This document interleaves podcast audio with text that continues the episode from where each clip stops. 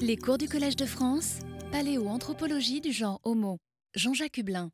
Bien, euh, bonsoir à tous pour euh, cette dernière rencontre. C'est un peu triste. On va plus se voir pendant, euh, pendant quelques temps. et pour terminer, donc, aujourd'hui, avec mon collègue Will Ray Brooks, qui vient de l'université de, Leiden, nous voulons vous parler de la, de la, cognition et de la complexité des, comportements chez les néandertaliens. Et en fait, euh, bon, c'est un joli euh, point d'orgue sur cette série de cours, mais c'est un sujet qui est à la fois très riche et très difficile.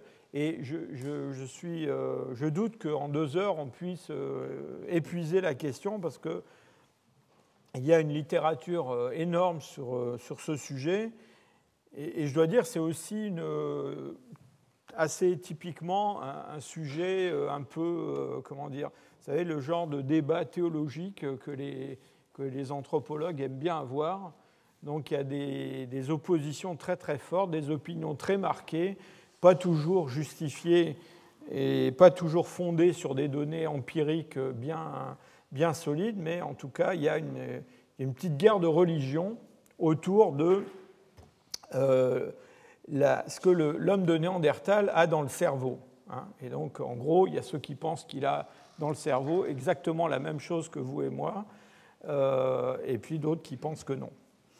Euh, donc, aujourd'hui, moi, pendant la première heure, je vais vous parler surtout la production matérielle, mais évidemment, ça va être, très, très, ça va être un survol très rapide. C'est juste pour que vous ayez une idée des, questions qu'on peut se poser, de la façon dont on aborde ces, questions-là. Euh, je vous parlerai aussi de l'aspect plus euh, biologique euh, et, génétique même de cette, ces questions de cognition. Et bon, ça a l'air un petit peu séparé de la culture matérielle, mais vous verrez que ça ne l'est pas complètement. Et puis ensuite, euh, donc, euh, le professeur Ray Brooks, lui, s'intéressera peut-être plus à des aspects, euh, je dirais, symboliques de cette complexité comportementale. Et il m'a offert de faire sa conférence en français, ce qui, je pense, doit être apprécié par l'auditoire. Devriez peut-être attendre avant d'applaudir.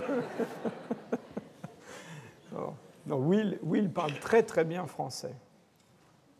Alors avant de, avant de me lancer dans ces, questions à la fois de culture matérielle et puis euh, d'anatomie et de génétique, je voudrais faire une espèce de petite introduction pour euh, euh, situer le problème. Je vous l'ai dit plusieurs fois au cours de mon cours, euh, les Néandertaliens, ici, là, en rouge, euh, ont développé au cours de leur évolution un très gros cerveau.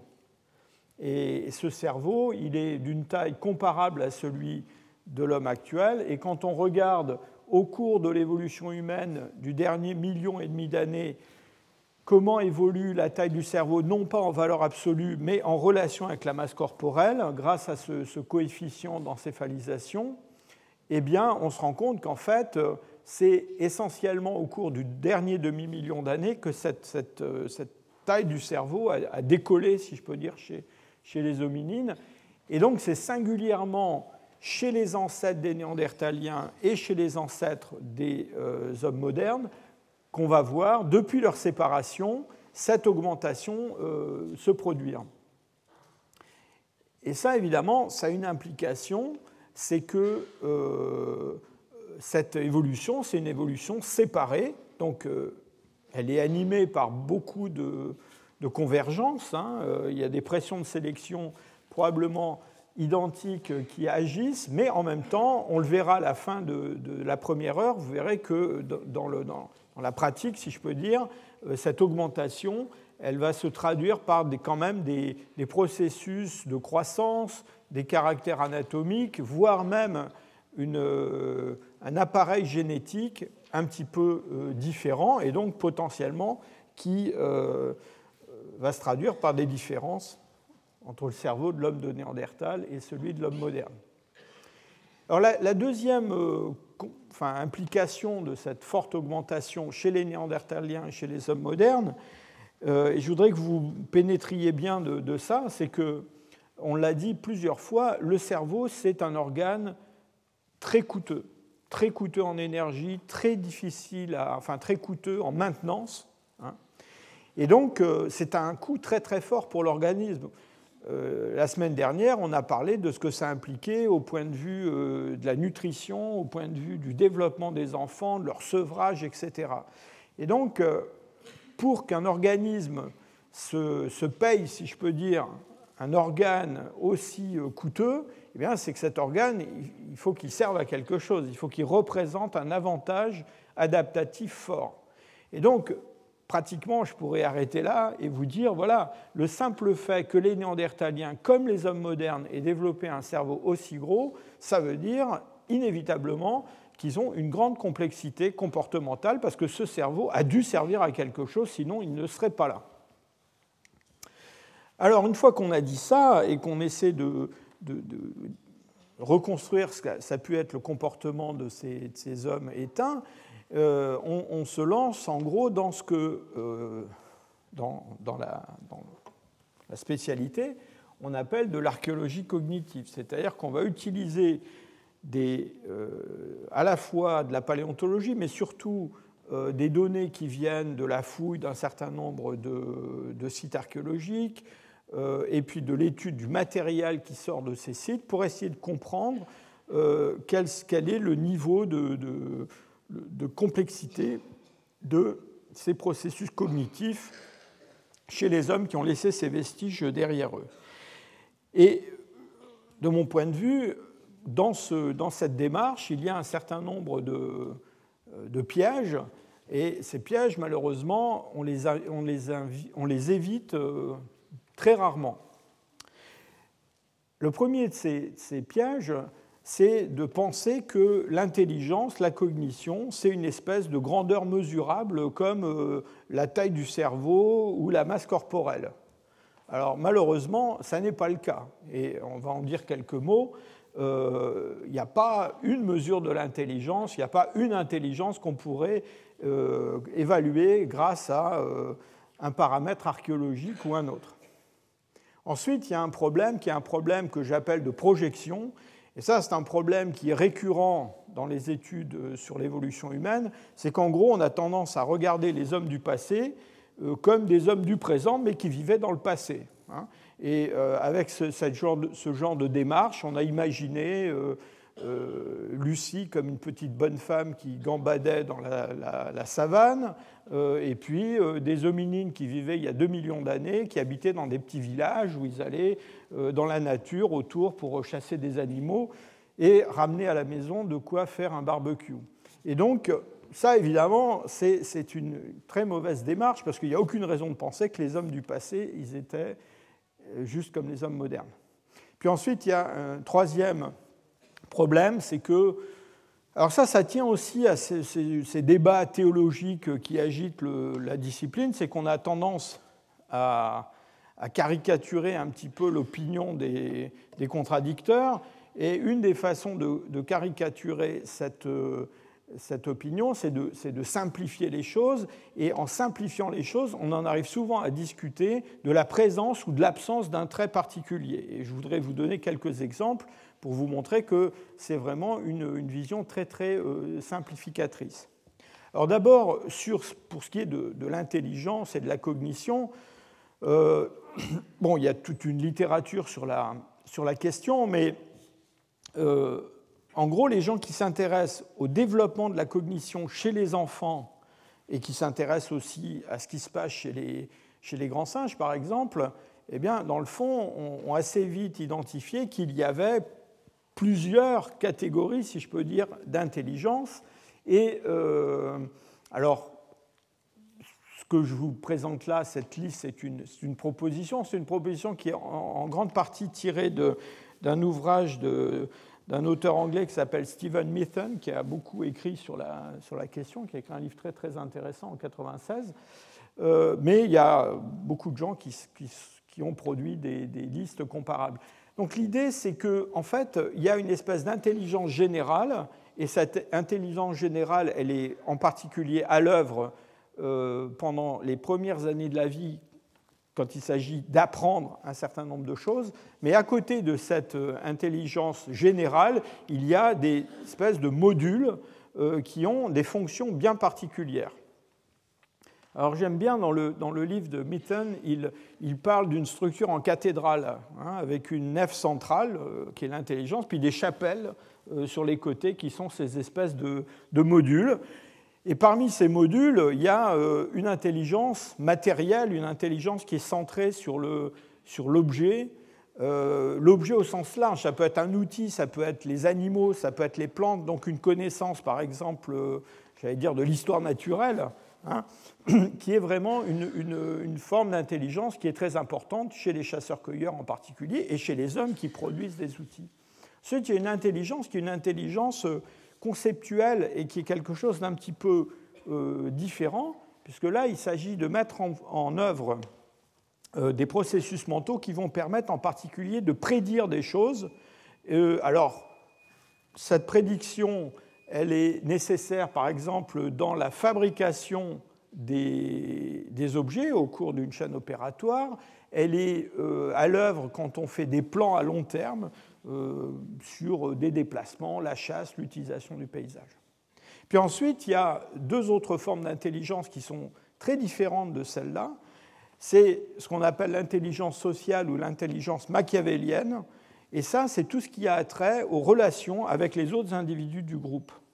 Et, euh, on, range là-dessous tout ce qui est euh, théorie de l'esprit, j'allais dire, manipulation de l'esprit des autres, euh, capacité à créer des coalitions entre des individus pour réaliser des, choses.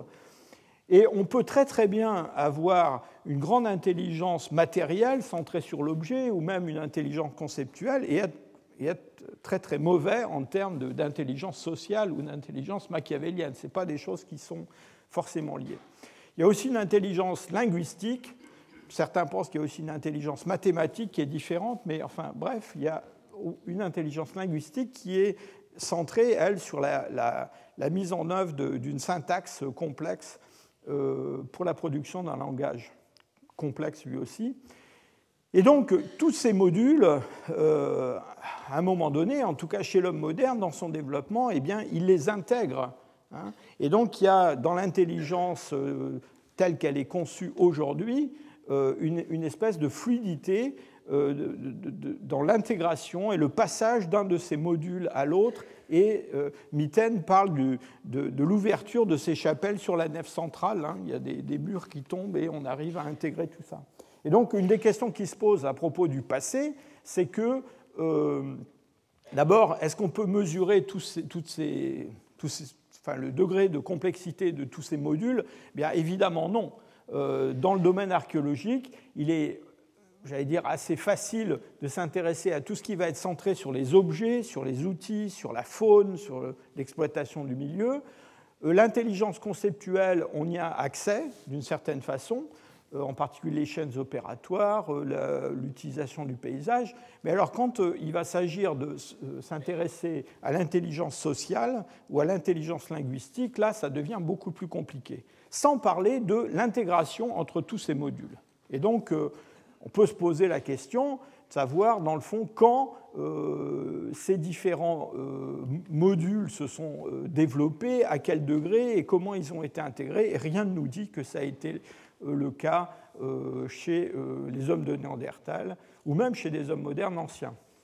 Alors la projection, bah, la projection, euh, c'est quoi? Bien voilà, ça, ce sont des, blocs de manganèse qui viennent de, euh, donc d'oxyde de manganèse qui viennent d'un gisement du sud-ouest de la France. On en trouve pas mal dans des euh, niveaux du moustérien final, donc laissés derrière eux par les néandertaliens. Et comme c'est noir, euh, que ça a été gratté, que ça a plus ou moins la forme parfois d'un crayon, que c'est poli, eh bien immédiatement, d'abord on les interprète comme des pigments, ce qui n'est pas forcément évident, parce que ça a pu être utilisé pour autre chose que produire de la couleur. Mais une fois qu'on a décidé que c'était pour produire de la couleur, immédiatement on saute sur un exemple moderne pour interpréter cette, euh, cette réalité. Et donc voilà cette euh, jeune dame Tari Rapé du Brésil, qui portent des peintures corporelles. Ces peintures, elles varient au sein du groupe avec l'âge, avec le statut social, avec le sexe. Elles, ont une valeur symbolique. Et on est déjà en train, en gros, de dire les Néandertaliens, ils ont la même euh, capacité de conceptualisation euh, parce qu'ils utilisent ces euh, blocs de manganèse, d'oxyde de manganèse. Alors, de façon un peu provocatrice, je voudrais vous montrer une photo de cet oiseau qui est le gypaète barbu. Et ce gypaète barbu, c'est un grand vautour très très beau qui vit dans les régions méditerranéennes et qui a une très très belle couleur orange cette couleur orange, elle n'existe pas chez les jeunes gypaèdes parce que ce n'est pas la couleur des plumes, c'est une couleur que le gypaède se, passe lui-même sur le corps. Hein. Donc le gypaède barbu recherche dans la nature euh, de l'ocre rouge.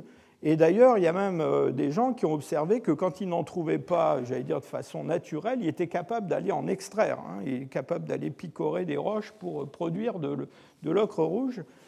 Et on connaît ça non seulement chez le gypaète barbu, mais un certain nombre d'autres espèces d'oiseaux qui se colorent, soit, alors c'est un petit peu mystérieux pourquoi ils le font, ça a certainement un rôle dans les relations de dominance entre individus ou dans leur reproduction. Donc, si je voulais être provocateur, je dirais, après tout, rien ne nous empêche d'imaginer que nos néandertaliens, eh bien, euh, je sais pas, pour se reproduire, euh, peut-être que les dames néandertaliennes avaient envie d'être toutes noires ou toutes rouges et que ça marchait mieux. Et donc on n'est pas obligé d'imaginer des choses forcément aussi compliquées que chez l'homme moderne. Alors présence-absence euh, versus euh, fréquence-complexité, alors là on pourrait passer toute la soirée à en parler, que ce soit pour le langage, l'inhumation, la capacité à manipuler des symboles, la théorie de l'esprit, enfin, toute une sorte de, de, traits qu'on considère comme typiquement humains, quand on gratte un petit peu, on se rend compte qu'ils existent à des degrés euh, parfois pas très développés, mais qu'ils existent dans le monde animal, et qu'il y a certainement toute une gradation de, euh, de comportement, de complexité de plus en plus grande, d'intensité, de fréquence de plus en plus grande, et que donc c'est un petit peu naïf de simplement vouloir décider si existe un art néandertalien ou pas, en disant, voilà, euh, si je trouve un hashtag comme ça sur un rocher, ça veut dire la même chose exactement que de produire euh, des représentations comme celle-là qui ont été laissées par des hommes modernes en Europe quelques milliers d'années après la réalisation de ce graffiti peut-être néandertalien. Alors, après cette euh, introduction, euh, lançons-nous donc dans cette euh, intelligence centrée sur l'objet. La, préhistoire paléolithique, ce qu'elle produit massivement, c'est de l'outillage lithique. Donc il y a une, espèce de, submersion, si je peux dire, par les données qui viennent de cette fabrication d'outillage lithique. Et la préhistoire s'est construite en grande partie autour de ça. finalement, c'est assez récemment qu'on a commencé à s'intéresser à d'autres aspects du comportement humain. Et donc, euh, en ce qui concerne les Néandertaliens, on a euh, beaucoup euh, écrit sur le, la complexité, la beauté même, dans le cas de ces jolis petits bifaces, de, cette production lithique et on a parfois tenté, en étudiant les modes de production de ces objets, eh de remonter à d'autres processus cognitifs, comme par exemple le langage. Et là encore, je pense qu'il y a un petit problème, parce que même si on prouve que chez l'homme moderne, les processus mentaux qui sont à l'œuvre dans la fabrication d'un objet comme celui-là sont des processus qui sont comparables à ceux de la production du langage, ça ne veut pas dire que c'était le cas chez un néandertalien ou un hominine euh, plus ancien. Alors pour ce qui est du côté euh, esthétique, euh, il faut quand même bien se rendre compte que la, plupart des beaux objets paléolithiques qu'on voit figurer dans des ouvrages sont des objets qui ont été minutieusement choisis, triés au milieu de millions d'autres qui ne sont pas forcément aussi jolis à regarder. Hein. Et donc, euh, c'est vrai qu'il y a de très très beaux bifaces, surtout dans le moustérien final, mais c'est vrai aussi qu'il y en a beaucoup qui sont moches, et beaucoup plus qui sont moches que de bifaces qui sont très beaux. En fait, quand on regarde euh, la production lithique euh, en général, ce n'est pas très impressionnant pour un non-spécialiste. Hein. Je ne sais pas si ça, ça vous parle, mais pour un, spécialiste, il sait y reconnaître une industrie moustérienne ça ressemble à des éclats sur lesquels on a euh, dégagé un bord coupant, retouché ou pas retouché. Euh, et euh, un point, c'est tout. Alors, en étudiant la morphologie de ces objets, on a créé toute une, typologie, et cette typologie, c'est la reconnaissance d'outils, entre guillemets, auxquels on a donné des noms euh, alors, euh, racloir euh, transversal, racloir denticulé, etc. Donc il y a une typologie qui a été établie par les préhistoriens depuis le XIXe siècle. Et en étudiant la distribution de ces types d'outils dans différentes couches, de différents gisements, on a créé des industries, on leur a donné des noms. Alors ces industries, c'est quoi? C'est des assemblages d'outils qu'on a parfois un peu rapidement assimilés à des espèces d'ensembles ethno-linguistiques, euh, vous savez, comme si on disait, voilà, la, tribu des, des, Apaches euh, dans le passé, c'est le moustérien de type Kina. Hein. Donc euh, ça, a été quand même un peu l'idée qui était là derrière, à la fois d'établir une chronologie de ces ensembles et puis en même temps d'établir des entités culturelles. Alors si, on, verra ça l'année prochaine, mais si dans le poétique supérieur, on peut, j'allais dire, assez facilement identifier des ensembles comme ça, qui sont limités à la fois géographiquement et chronologiquement, euh, c'est loin d'être aussi facile quand on est dans le paléolithique moyen. D'abord, euh, encore une fois, là on a affaire à un choix d'objets qui ont été mis sur les planches d'un livre, euh, dans la réalité, quand on veut séparer ces différents types de moustériens, par exemple, eh bien, on fait appel à des pourcentages de ces différents objets, et puis on décide qu'à partir d'un certain pourcentage de denticulés, par exemple, eh bien, ça va devenir un moustérien adenticulé. Ça ne veut pas dire forcément que ce moustérien denticulé, c'est une entité discrète, séparée des autres moustériens. Ça veut dire simplement qu'il a un pourcentage qui peut-être par 1% dépasse ce qui permet de définir ce, moustérien. Et de fait, quand on regarde à l'intérieur d'un gisement, par exemple, différents moustériens dits euh, typiques, on voit qu'il y a des variations. Et donc, euh, le moustérien souvent apparaît comme un espèce de, continuum, beaucoup plus que ce qu'on a dans le. on va avoir plus tard dans le poétique supérieur ou des périodes plus récentes. Alors, toute cette typologie, elle a connu une espèce de, crise à un moment donné. On s'est mis à critiquer tous ces objets. Pourquoi? Parce qu'on a dit, ben, dans le fond, la typologie du paléolithique moyen, ce n'est pas une typologie des néandertaliens, c'est une typologie, enfin, c'est pas une typologie qui était reconnue par les néandertaliens, c'est une typologie de préhistoriens hein, plutôt que de préhistoriques. Et en particulier, un certain nombre de, gens ont dit, mais enfin, tous ces objets auxquels on a donné des noms, euh, en fait, parfois ne représentent que des stades d'évolution d'un même objet, un éclat sur lequel on a utilisé un bord euh, tranchant, euh, qu'on a retouché, retouché encore et encore, et en faisant ces modifications, cette réduction, on l'a fait passer par plusieurs stades qui nous permettent à nous, dans les collections, de mettre des étiquettes.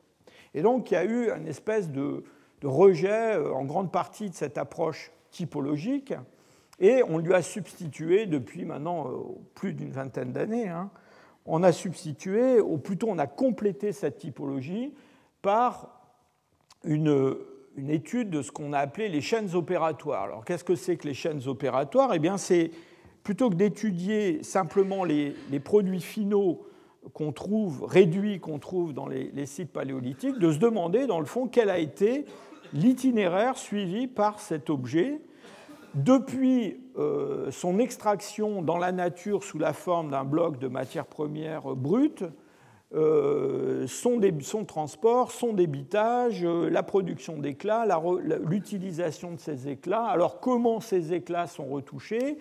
Comment on produit une certaine forme? Comment cette forme va être utilisée jusqu'à ce qu'elle devienne un déchet et finalement abandonnée?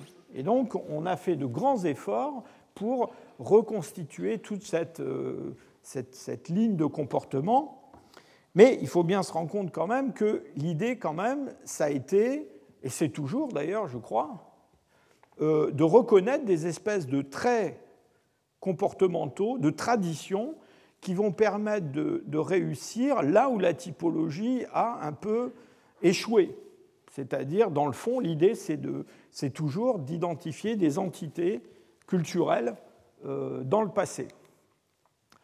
Alors, euh, un des points centraux de, cette euh, analyse des chaînes opératoires, c'est ce qu'on appelle le débitage, c'est-à-dire la production d'éclats, de lames qui vont être ensuite euh, modifiés pour produire ce que nous, nous considérons comme des outils retouchés.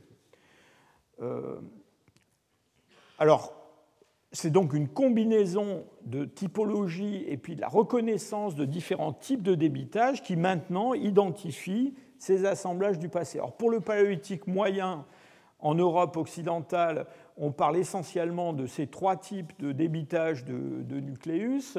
Et il y en a un dont vous avez sûrement entendu parler déjà, qui est le débitage levallois, qui est euh, quelque chose qui est euh, extrêmement répandu, voire dominant dans le paléolithique euh, d'Europe occidentale, mais qu'on trouve dans bien d'autres régions, au Proche-Orient, en Afrique. Et on, pense même que ce débitage levallois, il a pu être inventé, si je peux dire, de façon indépendante dans différentes régions du monde. Alors de quoi il s'agit? Il s'agit de produire à partir d'un bloc de matière première un nucléus qui ressemble à une espèce de, carapace de tortue. Et cette carapace de tortue, on peut lui donner une forme déterminée, euh, plus ou moins allongée, plus ou moins euh, globulaire. Et grâce à cette forme, on peut dans le fond prédire la, euh, la morphologie, la taille et la morphologie de l'éclat qu'on va retirer de ce nucléus. Donc voilà un monsieur qui est en train de, débiter un éclat sur un, nucléus levallois, et voilà, il arrive à dégager un éclat ovale qui a une certaine épaisseur, une certaine forme, grâce à la préparation euh, euh, initiale de ce, de ce nucléus. Alors donc, comme je vous l'ai dit, en jouant sur la forme de ce, de ce nucléus, sa préparation, on peut obtenir euh, des éclats plus ou moins allongés, on peut obtenir des pointes, on peut obtenir aussi des, lames, on peut obtenir toutes sortes d'objets. Donc aujourd'hui, on combine ça avec une approche euh, typologique qui est peut-être moins, j'allais dire, ambitieuse qu'autrefois, plus prudente, pour essayer de caractériser ces industries. On va revenir aux industries euh, lithiques dans un, petit moment, mais euh, je voudrais faire une excursion vers d'autres matières premières pour vous dire que même si le paléolithique euh, moyen en particulier, c'est vraiment la domination de la pierre sur tout le reste, eh bien cette domination, il faut bien comprendre qu'elle est en grande partie liée à la conservation et, c'est parce que les outils en pierre sont quasiment indestructibles qu'on en trouve des, quantités absolument extraordinaires dans certains gisements paléolithiques et qu'on en trouve pratiquement partout où les hommes ont posé le pied euh, sur cette planète. Cette image, c'est une image qui est une image euh, un peu fallacieuse parce qu'il y a évidemment d'autres matières premières qui ont pu être utilisées par les hommes. Et occasionnellement, euh, quand on a de la chance, on peut euh, se rendre compte qu'en particulier le bois euh, a été aussi quelque chose de très très important pour ces hommes. On en a déjà parlé quand on a parlé des, Homo erectus et, de, la, de, la, prédation exercée par les hommes sur la nature, mais on pense, et on a des bonnes raisons de penser, que ces objets en bois, et en particulier des armes en bois, ont eu une très très grande importance dans le passé. Malheureusement, le bois est euh, très très mal euh, conservé il n'y a que dans quelques gisements, de façon un peu exceptionnelle, qu'on peut trouver des outils en bois ou des armes en bois. Soit en passant, je vous ai montré tout à l'heure des, des encoches et des denticulés, on pense qu'un certain nombre de ces encoches, justement, servaient à fabriquer des objets en bois comme celui-là. Il s'agit d'une lance euh, qui fait euh, presque un peu plus de 2,40 m, je crois, qui a été trouvée euh, en Basse-Saxe, dans un gisement qui s'appelle Leringen. il manque un chiffre là, le chiffre 5. C'est une une lance qui date du dernier interglaciaire, qui a été découverte toute déformée, toute arrondie, mais qu'on a, qu'on a redressée, et qui a été découverte euh, entre les côtes d'un éléphant. Euh, et donc, euh, on pense qu'elle a pu servir même à tuer cet éléphant.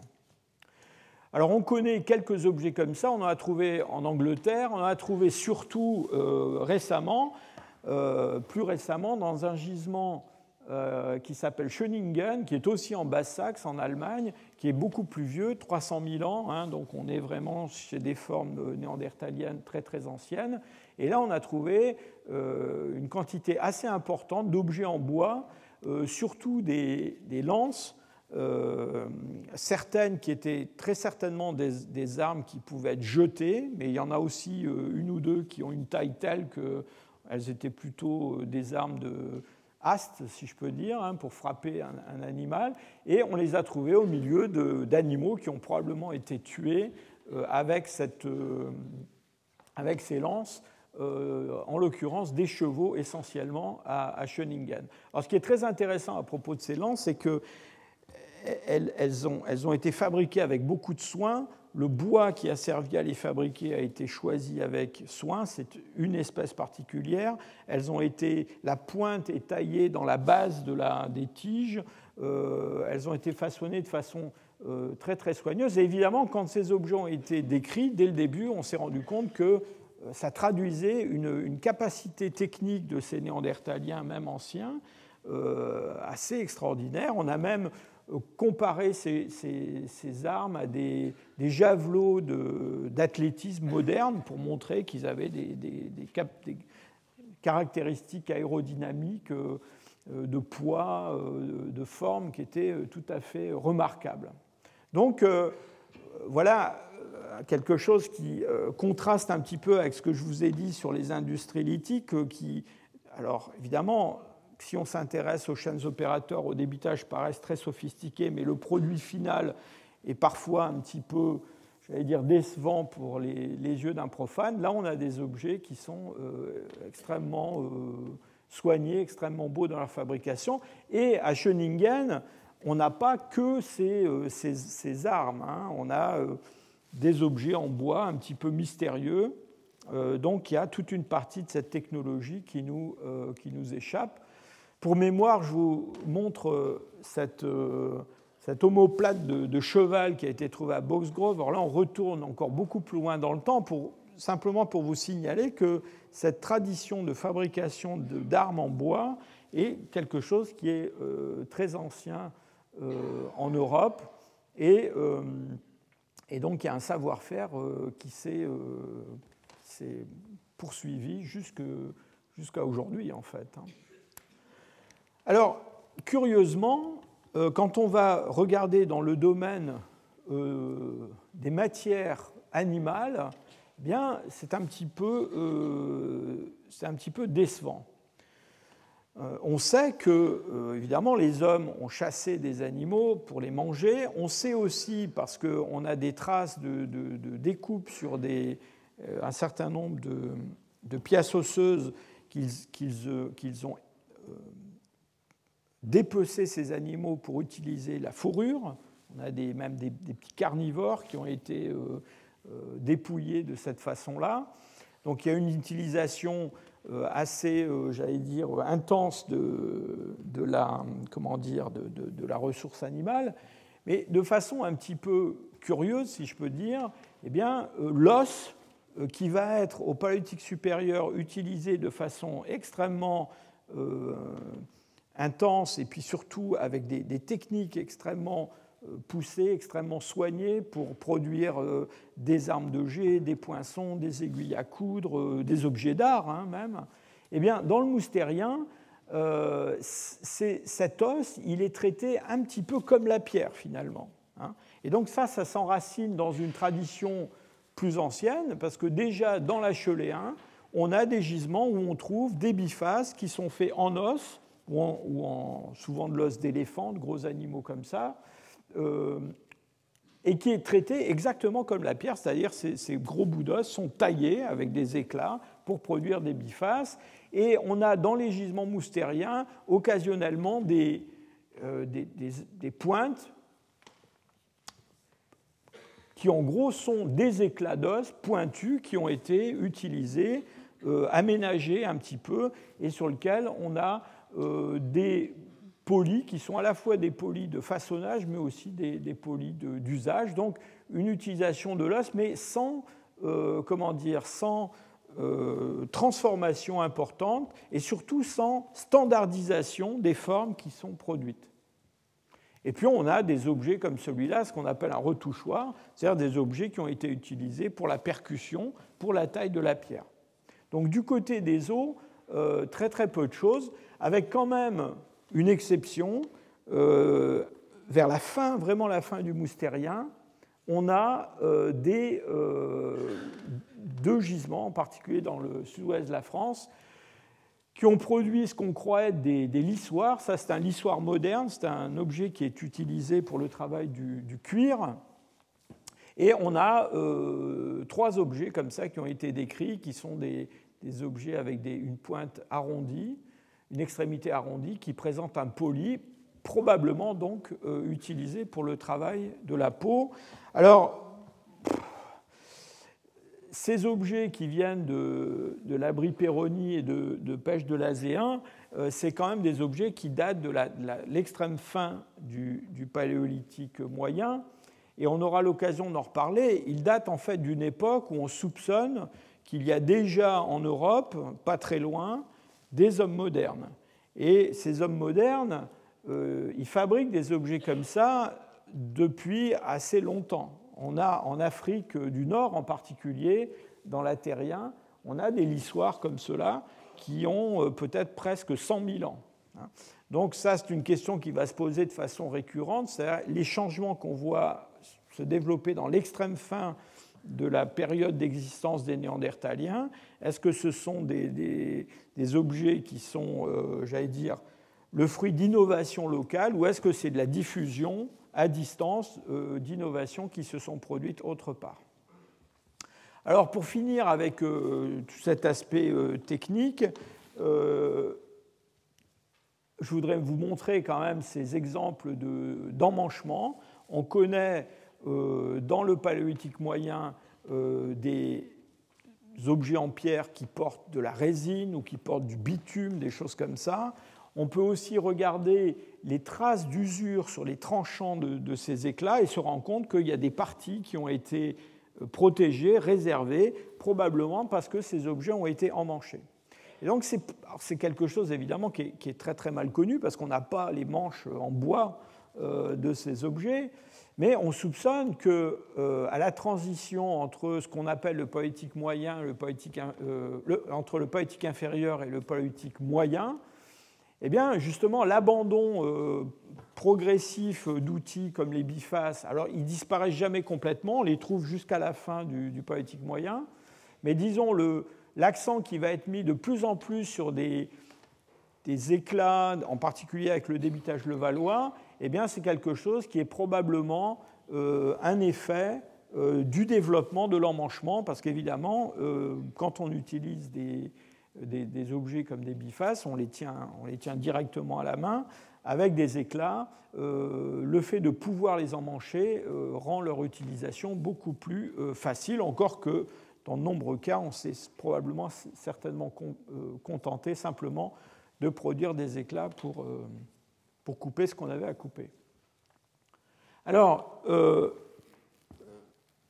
certains de mes, collègues on, j'allais dire, on continuait dans la voie des, moustériens de type différent et on essayait de euh, voir si on pouvait observer une, espèce de succession euh, systématiquement toujours la même de différents assemblages qu'on aurait pu identifier comme des espèces à la fois de stades successifs d'évolution culturelle et puis de, euh, encore une fois, d'entités, euh, peut-être d'entités ethno-linguistiques.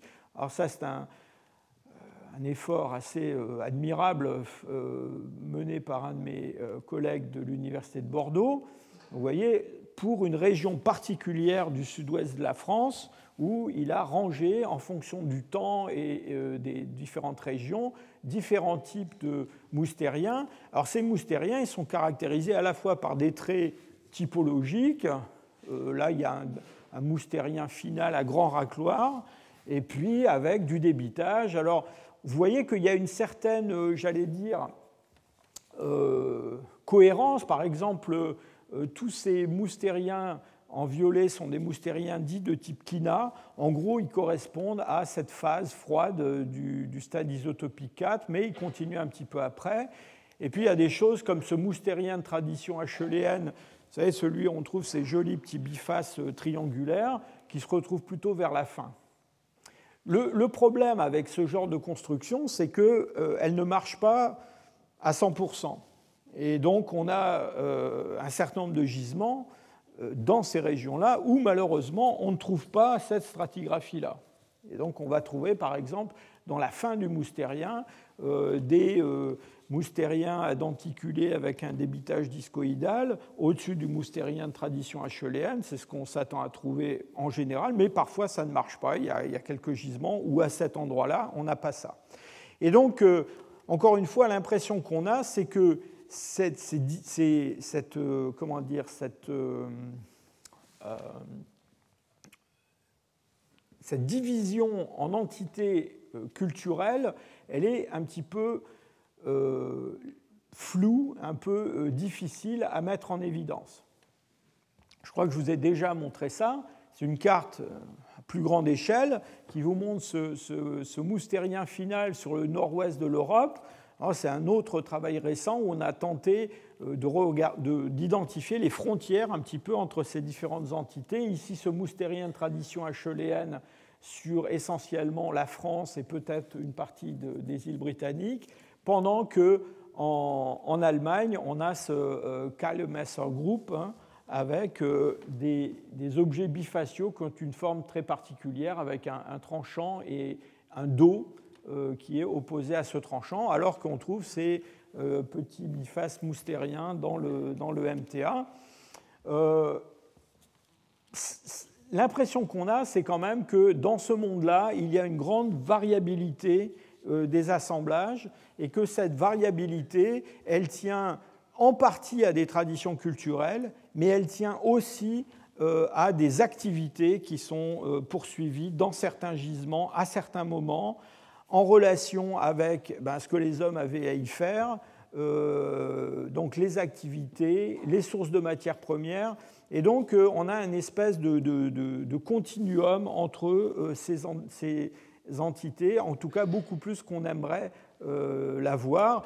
Et juste pour mémoire, je vous montre un, un joli petit biface comme celui-là, que j'ai photographié dans un musée qui est près de chez moi en Allemagne, dans le musée de Chemnitz et il vient d'un gisement qui s'appelle Sprota, qui est en Saxe, c'est-à-dire qui est par là, et vous voyez qu'il euh, ne devrait pas y être, mais il y est. Et donc, ça vous montre bien que euh, ce n'est pas, pas, une division qui est aussi euh, catégorique que ça.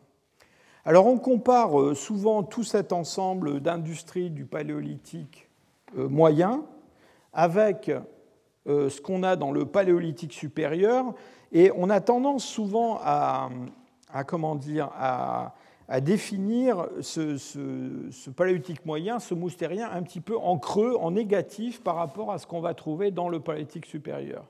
Donc il y a des choses qu'on ne trouve pas dans le paléolithique euh, moyen.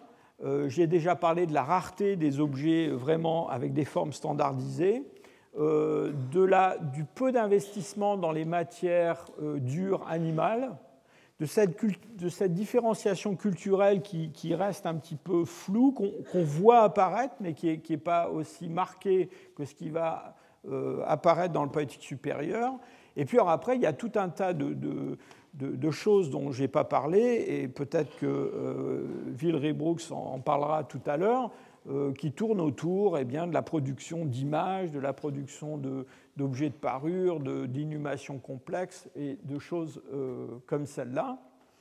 Et j'insiste sur le fait que cette différence euh, qu'on fait entre le moustérien et le poétique supérieur et qu'on présente souvent comme une différence entre néandertalien et homme moderne, c'est bien une différence entre poétique moyen et poétique supérieur. Parce que de fait, si on va regarder les hommes modernes du paléolithique moyen dans leur paléolithique moyen à, eux, qui est euh, un paléolithique moyen euh, africain ou du, Proche-Orient, et on aura l'occasion l'année prochaine d'aller regarder ça, eh bien, on, on verra que on trouve un petit peu les mêmes différences que celles qu'on a entre néandertaliens du poétique moyen et hommes modernes du poétique supérieur.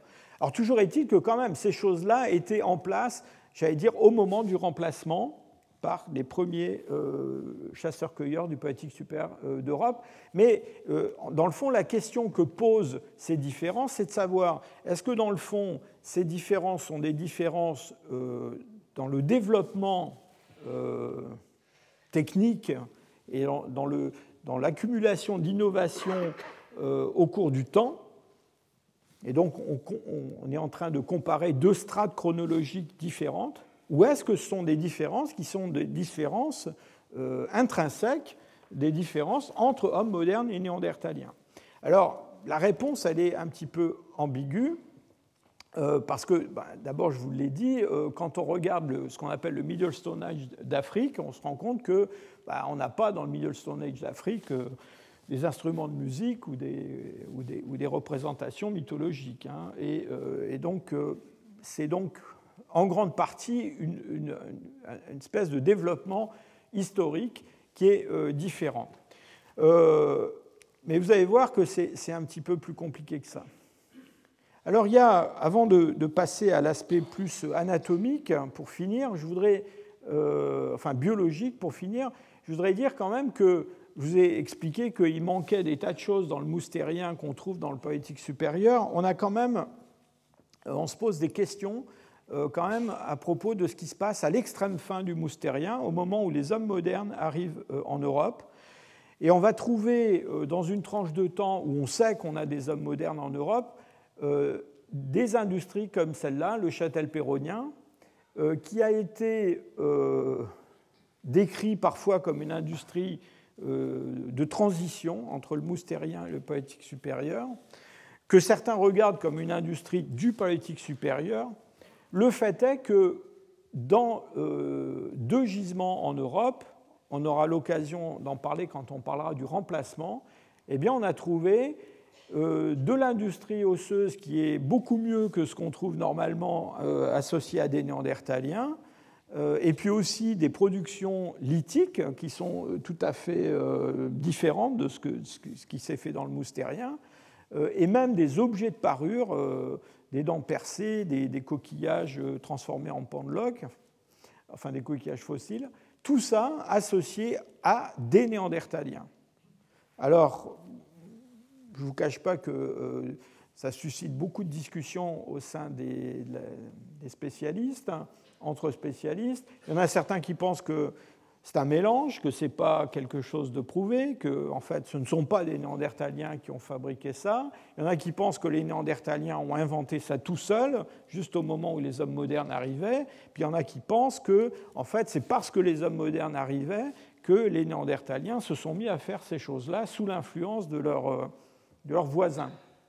Alors évidemment, euh, si c'est le cas, ça montre en tout cas que même si ce n'était pas dans le répertoire, j'allais dire, euh, traditionnel des Néandertaliens, toujours est-il qu'ils avaient la capacité, euh, la faculté eh bien de, produire ces objets ou, de s'intéresser à, à, ces objets de parure. Alors je voudrais prendre, pour finir, dix minutes pour vous dire que quand même, il ne faut pas lâcher complètement euh, la, différence euh, intrinsèque entre néandertaliens et hommes modernes. Je vous ai expliqué que le cerveau des néandertaliens et des hommes modernes avait évolué indépendamment pendant une longue période. Et de fait, on trouve, quand on regarde la morphologie de, cette boîte crânienne et de ce qu'il y a à l'intérieur, on trouve des différences. Alors on trouve des différences pas dans la taille, mais on trouve des différences déjà dans la forme et surtout dans le développement. Alors, à propos de la forme, euh, de loin, ça vous paraît presque identique, mais quand on regarde de plus près, on se rend compte qu'il y a des différences euh, dans la zone frontale, euh, dans la région de, la base du crâne et du cervelet, on va y revenir dans un instant, et puis surtout dans la zone pariétale, les néandertaliens ont dans le fond gardé une morphologie qui est une morphologie relativement ancienne simplement en agrandissant, si je peux dire, le cerveau de forme plus ancienne, mais sans modification radicale, euh, comme on l'observe chez l'homme moderne, avec un développement très important de ces euh, bosses pariétales. Alors, on a étudié avec beaucoup de soin, maintenant on a les moyens, j'allais dire mathématiques, de le faire, ces variations de forme, et on sait qu'à euh, la base du crâne, en particulier, il y a des différences dans la morphologie des lobes temporaux entre hommes modernes, euh, néandertaliens et formes plus anciennes. Il y a des choses assez curieuses. Hein. Par exemple, on, s'est rendu compte que les zones qui étaient euh, concernées par l'olfaction euh, étaient plus développées apparemment chez l'homme moderne que chez les néandertaliens. Ça paraît un peu contre-intuitif, mais ce n'est pas l'idée forcément qu'on s'en fait. Mais peut-être que les hommes modernes ne sont pas si mauvais que ça pour ce qui est de, l'olfaction. Donc des petites, des petites différences, on a, on a, du mal évidemment à savoir ce qui là-dedans est fonctionnel et ce qui est lié simplement à un processus de développement un petit peu différent. Alors pour ce qui est du développement, euh, c'est quand même tout à fait intéressant de considérer que je vous ai déjà parlé de ces différences euh, dans la zone pariétale entre la forme d'un cerveau de néandertalien et d'un homme moderne, et, d'ailleurs d'un homme moderne avec pratiquement n'importe quoi de plus ancien. Et alors ce qui est, très intéressant, c'est que quand on regarde la croissance de l'encéphale chez un enfant, chez un nouveau-né et pendant les premières années de la vie, eh bien on se rend compte que euh, on va, quand on regarde la croissance de l'encéphale, eh bien ce sont justement ces zones qu'on sait différentes entre néandertaliens et hommes modernes adultes, qu'on voit se modifier le plus rapidement au cours des, premières étapes de la croissance de, l'enfant. Et donc ça, c'est quelque chose qui nous a beaucoup, euh, j'allais dire, intrigués. Et euh, je vous ai montré déjà cette, image qui montre un nouveau-né de néandertalien et un nouveau-né d'homme euh, moderne en vous disant qu'on a des différences nettes déjà dans l'anatomie, en particulier de la face, qui permet de reconnaître un, petit néandertalien nouveau-né d'un nouveau-né moderne. Je vous ai parlé aussi de l'oreille interne, de tas de choses qui étaient différentes. Alors curieusement, quand on superpose l'encéphale d'un nouveau-né néandertalien et d'un nouveau-né moderne, eh bien, ils sont pratiquement identiques à la naissance. Et donc, c'est tout à fait remarquable parce que, dans le gros, ces différences qu'on voit chez l'adulte sont des différences qui vont se mettre en place au cours de la croissance et au cours de la croissance, euh, pas n'importe quand, mais au début de la croissance. Je vous ai déjà euh, parlé de ces méthodes de morphométrie 3D qui permettent de représenter par des trajectoires en deux dimensions des modifications de forme. Alors, quand on utilise ces méthodes sur le développement encéphalique chez les néandertaliens et chez les hommes modernes, eh bien, ce qu'on observe, c'est quoi? C'est que donc, toutes ces lignes sont des lignes de développement qui vont d'une forme à une autre, et ces chiffres représentent des groupes d'âge. Hein. Euh, en, fait, fait, représentent des stades d'éruption dentaire, pour simplifier. Donc, 1, 2, 3, 4, 5, 6 sont des étapes qui séparent un nouveau-né d'un adulte. Au départ, nos petits néandertaliens et nos enfants modernes, ils sont dans le même endroit sur cet espace de forme. Au cours du développement, les néandertaliens ils vont, ils vont connaître un agrandissement de leur cerveau euh, avec un changement de forme relativement modeste et suivant une trajectoire qui est une trajectoire, je dirais, classique, traditionnelle, qu'on trouve chez d'autres hominides et en particulier qu'on connaît chez le chimpanzé. Vous voyez que c'est une trajectoire qui est parallèle. C'est la trajectoire qu'on a appelée la phase ancestrale de développement. Et cette phase ancestrale de développement, elle existe aussi chez les hommes modernes. Mais elle existe chez les hommes modernes seulement à partir d'un certain âge. Et avant ça, les hommes modernes ont ajouté une phase supplémentaire qu'on a appelée la phase de globularisation. Et c'est la phase pendant laquelle apparaissent ces différences qui, vont être perceptibles chez l'adulte. C'est-à-dire le développement de, euh, des bosses pariétales, une modification de la forme du, cervelet, donc qui donne cette forme beaucoup plus euh, globulaire euh, à l'encéphale de l'homme moderne. Et ça, c'est très intéressant parce que on sait que pendant le tout début de la vie, juste après la naissance, le cerveau qui est en, croissance et qui développe sa, matière blanche, tout son, câblage, il est extrêmement plastique et extrêmement euh, susceptible de répondre à des stimuli extérieurs qui vont, dans le fond, orienter son développement. Et donc, euh, euh, on pense que c'est une grande différence entre les hommes modernes et les néandertaliens et d'autres formes plus anciennes.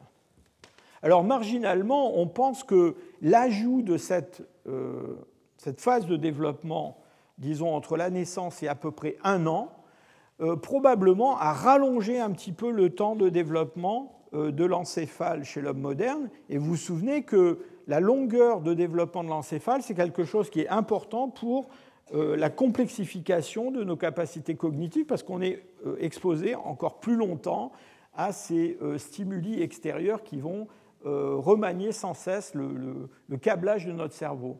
Quand on regarde la façon dont se distribuent les volumes endocrâniens chez des enfants néandertaliens au cours de, de la croissance par rapport à ce qu'on observe chez l'homme moderne, on voit que par rapport au volume de naissance, ils ont tendance à être dans la fourchette haute de la variation moderne. Tous ces âges sont des âges qui sont probablement des âges un petit peu surévalués parce qu'ils sont fondés sur euh, les éruptions dentaires. Et quand on utilise des méthodes euh, fondées sur les, les, microstructures dentaires, en général, on obtient des âges plus jeunes. Donc tous ces points que vous voyez là, probablement qu'il faudrait les décaler un petit peu vers la gauche et donc, ça nous dit probablement que ce développement cérébral était un peu plus rapide chez les néandertaliens que chez les hommes modernes. Et ça, ça a certainement euh, des conséquences sur le plan euh, cognitif. Alors, cette région pariétale qui fait la différence, qui se développe euh, de façon plus importante chez l'homme moderne et qui se développe au début, qu'est-ce que c'est? Bon, c'est difficile. Vous savez, on n'a pas euh, dans chaque partie du cerveau une fonction euh, bien précise. Hein. Euh, l'imagerie fonctionnelle nous a montré que le cerveau fonctionnait de façon intégrée et, compliquée. Mais en, fait, on s'est quand même intéressé beaucoup à cette région depuis qu'on s'est rendu compte qu'elle avait une importance particulière chez l'homme moderne. Et les gens qui, qui travaillent là-dessus, en gros, ce qu'ils nous disent, c'est que c'est un, une partie du cerveau où un grand nombre d'informations sont intégrées et notamment on pense que c'est une, une, zone du cerveau où on peut se faire une représentation euh, du, de la réalité, de la réalité euh, extérieure, on peut se faire une représentation interne. Et donc, je serais tenté de dire que la représentation que se faisaient les Néandertaliens de leur monde n'était pas la même que la nôtre. Alors pour finir, euh, cette liste de gènes qu'on a déjà évoqués, et qui sont des gènes dont on sait qu'ils ont muté chez l'homme moderne, euh, depuis la séparation avec les Néandertaliens et depuis la séparation avec les Denisoviens, et tous les gènes qui sont, euh, alors tous les gènes qui sont listés là sont des gènes qui sont présents chez tous les hommes modernes, donc ils ont probablement une très grande importance euh, adaptative puisqu'ils sont répandus certainement en partie par euh, sélection positive chez tous les hommes modernes. les, les, les, gènes qui sont marqués en couleur rouge ou verte sont des gènes qui sont impliqués dans le développement ou dans le fonctionnement cérébral. Et quand ces gènes sont endommagés euh, chez un homme moderne, eh bien, euh, eh bien euh, ce petit enfant, parce que c'est un enfant, va subir de la retardation psychomotrice, de l'autisme, des formes d'encéphalopathie, des syndromes divers. donc, on, pense que tous ces, tous ces gènes qui sont impliqués dans le développement cérébral ont été soumis à une pression de sélection chez l'homme moderne depuis la séparation avec les Néandertaliens. Alors, je ne suis pas en train de vous dire que les Néandertaliens étaient autistes. Hein. Euh, je suis en train de vous dire simplement qu'ils ont une version différente de ces gènes-là et on a des raisons de penser qu'ils euh, fonctionnaient de façon euh, un petit peu différente. Alors, parmi ces gènes, il y en a, enfin plutôt il y a un gène qui ne figure pas là, mais je voudrais en dire un mot pour finir qui est euh, un gène qu'on appelle le gène FOXP2. Ce gène, je, pense que certains d'entre vous en ont entendu parler, et c'est un gène auquel on s'est intéressé après s'être rendu compte que sa mutation provoquait euh, des difficultés dans, l'élocution ou la, compréhension du langage. Et c'est un gène qu'on a découvert dans une famille anglaise où il y avait des tas d'individus qui avaient des, toute une généalogie d'individus qui avaient euh, euh, des difficultés de, production de la parole. Le gène FOXP2, ça n'est pas un gène de la parole. Euh, depuis, on a fait des expérimentations, en particulier en implantant une version primitive du gène ou au contraire plutôt une version, excusez-moi, humaine du gène dans des souris pour voir ce qu'elle faisait. Alors, elles ne se mettent pas à parler, hein, mais euh, grâce à ces expériences, on s'est rendu compte que c'était un gène qui était impliqué dans la, connectivité cérébrale et dans la capacité d'apprentissage. En particulier, euh, ça rend euh, ce qu'on appelle l'apprentissage procédural beaucoup plus facile, beaucoup plus efficace. Et donc, c'est certainement quelque chose qui est important pour, pour les hommes pour apprendre à, parler quand ils sont euh, enfants. Eh bien, on, s'est longtemps demandé euh, si ce gène FOXP2 il était identique ou différent chez les, Néandertaliens. On sait aujourd'hui que les Néandertaliens ont la même version du gène FOXP2 que les hommes modernes. Et donc, quand ça a été, euh, publié, un certain nombre de, gens se sont jetés là-dessus en disant, vous voyez, on vous l'avait bien dit, les Néandertaliens parlent exactement comme, comme vous et, et moi et, ont la même capacité d'apprentissage procédural, etc. etc. Euh, depuis que cette euh, séquençage a été publié, on s'est rendu compte que oui, le gène FOXP2 existe à peu près sous la même version chez les Néandertaliens, les hommes modernes, mais il y a euh, un autre gène qui régule le fonctionnement de ce gène, qui par contre, lui, est différent. Et donc, vous voyez que c'est une histoire quand même peut-être un petit peu plus compliquée que, ça. Je pense que ce qu'il faut retenir surtout de cette, liste, c'est que vous voyez qu'il y a quand même un grand nombre de gènes qui sont là listés et qu'il est peu probable que tous ces gènes-là ont muté en même temps. En d'autres termes, ce que je suis en train de vous dire, c'est que depuis la séparation néandertalien-homme moderne, eh bien, il y a eu une évolution des néandertaliens et il y a eu aussi une évolution des hommes modernes. Et dans le fond, euh, je pense que peut-être qu'on s'abuse un petit peu en utilisant cette expression d'homme moderne, parce qu'on a tendance à penser que les hommes modernes, même ceux qui sont très anciens, bien dans le fond, ils sont exactement comme nous. Et en fait, la, leçon principale de cette liste, c'est que probablement au cours de l'évolution des hommes modernes, il y a aussi une accumulation de mutations et une complexification d'un certain nombre de, fonctions euh, cérébrales et c'est peut-être pas si surprenant que ça euh, de voir que eh bien, quand on remonte il y a 100 000 ans ou 200 000 ans, eh bien, les hommes modernes, dans le fond, ils ne se différencient pas tant que ça des néandertaliens. Que c'est seulement quand on se rapproche du présent, et en particulier de cette euh, transition poétique moyen, poétique supérieur, qu'on voit ces différences se euh, manifester de plus en plus. Voilà, je vous remercie pour votre attention et puis je vais passer la parole à mon, à mon collègue. Retrouvez tous les contenus du Collège de France sur www.colège-2-france.fr.